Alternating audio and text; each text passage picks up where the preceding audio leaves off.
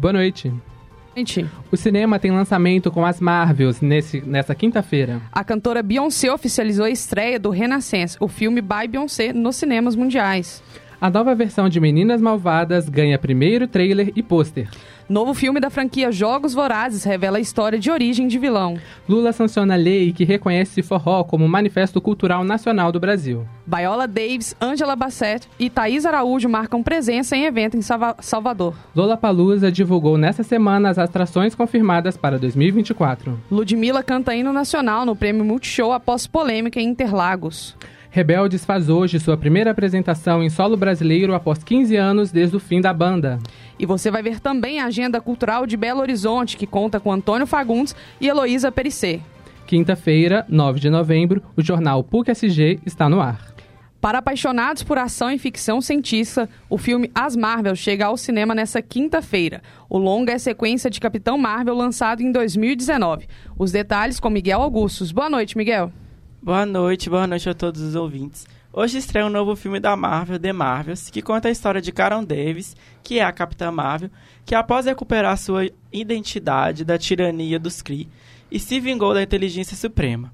No entanto, consequências não intencionais fazem com que a Carol assuma o fardo de um universo destabilizado. Quando suas obrigações a levam até uma fenda espacial anômala ligada a um revolucionário Kree, seus poderes se entrelaçam aos de Kamala Khan, uma super fã de Jessie City, que também é conhecido como a Miss Marvel, que teve a sua estreia é, numa série do Disney Plus no ano passado, e a sobrinha de Carol, atual astronauta da Saber, a Capitã Mônica Rainbow. Juntas, esse trio improvável precisará se unir e aprender a trabalhar em conjunto para salvar o universo, como as Marvels. O filme é um passo muito importante para o novo MCU e há rumores que ele dá uma flertada com os X-Men, Quarteto Fantástico e Dinastia Kang. O filme já está disponível em todos os cinemas e é imperdível para todos os fãs da Marvel.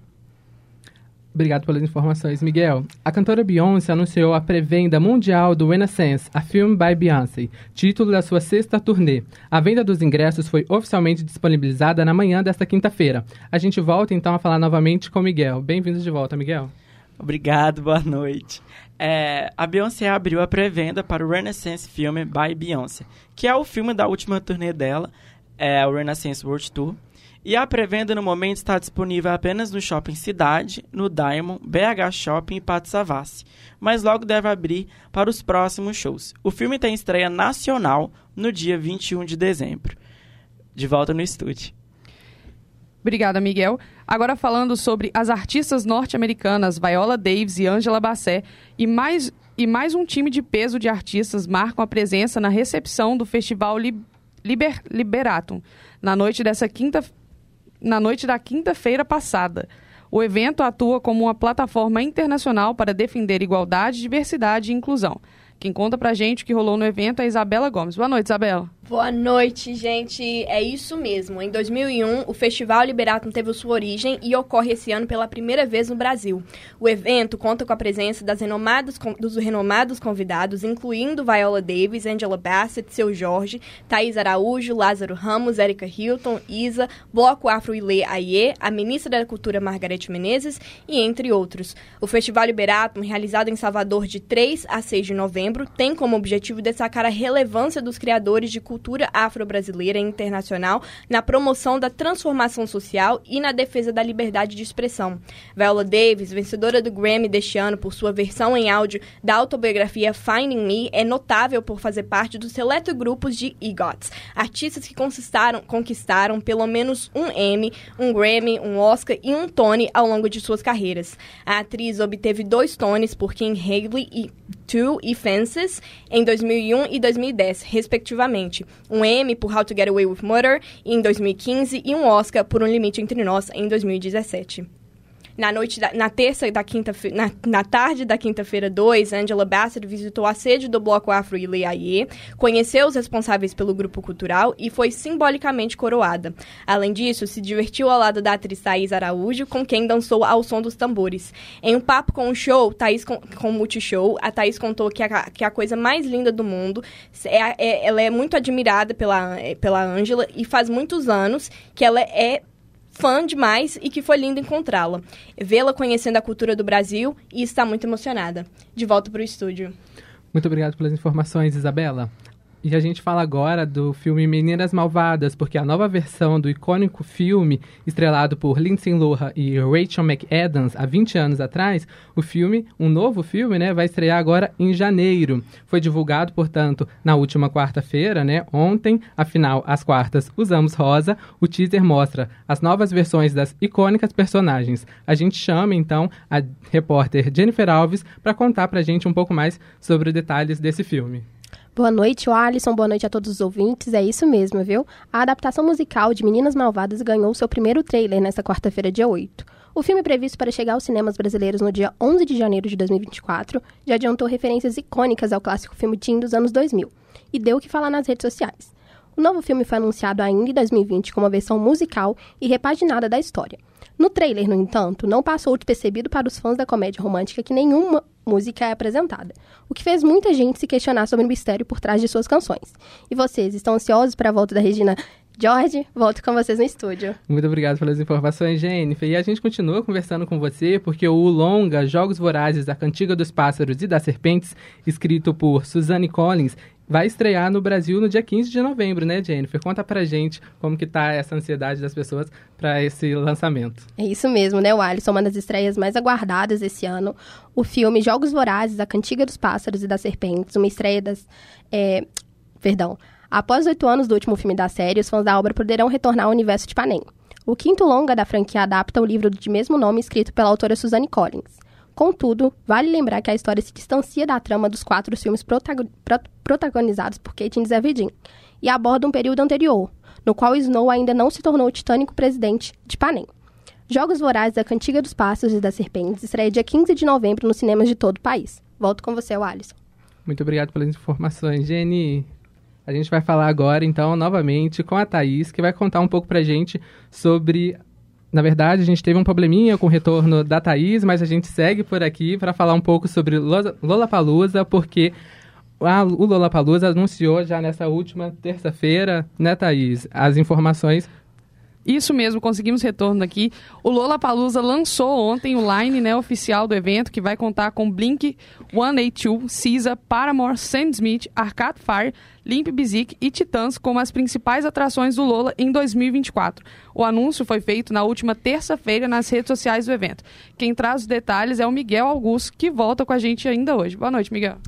Boa noite. É isso mesmo, Lollapalooza anunciou seu line-up. O festival vai acontecer nos dias 22, 23 e 24 de março no Interlagos, em São Paulo. Os headlines do festival são Blink 182, Caesar, Paramore, Sam Smith, Arcade Fire, Limp Bizkit e Titãs. O festival também conta com, show, com shows de Diplo, Gilberto Gil, Dove Cameron, Manu Gavassi, Luísa Sonza e muito mais.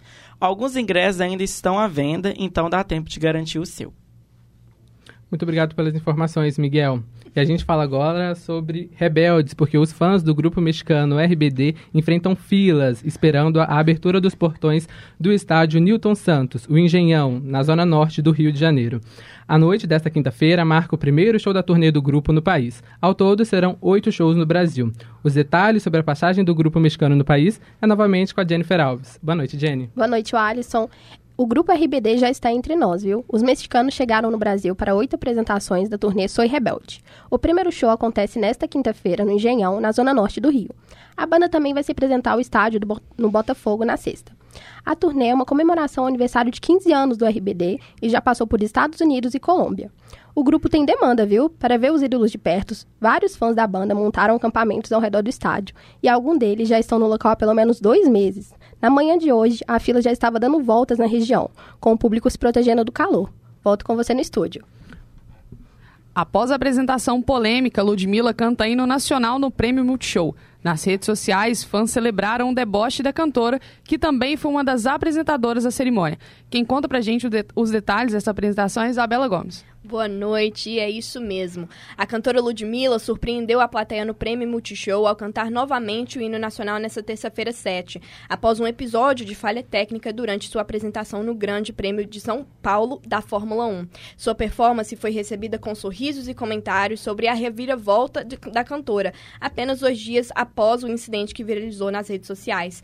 Sob olhar atento de Caetano Veloso, a cantora se emocionou enquanto Bruna Gonçalves, sua esposa, e Silvana Oliveira sua mãe, as duas se levantaram, colocaram a mão no peito em respeito à pátria, enquanto acompanhavam a funkeira que foi aplaudida de pé pelo público presente. De volta com vocês. Muito obrigado pelas informações, Isabela. E o presidente Luiz Inácio Lula da Silva sancionou na última terça-feira a lei que reconhece o forró como manifestação cultural nacional do Brasil. O ritmo se junta a outras expressões culturais reconhecidas como expressões artísticas com origem no país, como escolas de samba, festa junina e música gospel. Os detalhes com Jennifer Alves.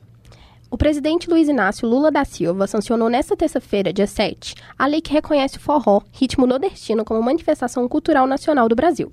O projeto é do deputado federal Zé Neto, do PT. O ritmo faz parte agora de outras manifestações culturais reconhecidas como expressões autênticas da cultura do país. Entre elas estão as escolas de samba, as festas juninas e a música gospel. Com a nova lei, o forró se torna a primeira décima segunda, perdão, a 12 de uma lista de práticas locais e eventos reconhecidos legalmente, como manifestações culturais nacionais ou patrimônios culturais imateriais do país desde 2010.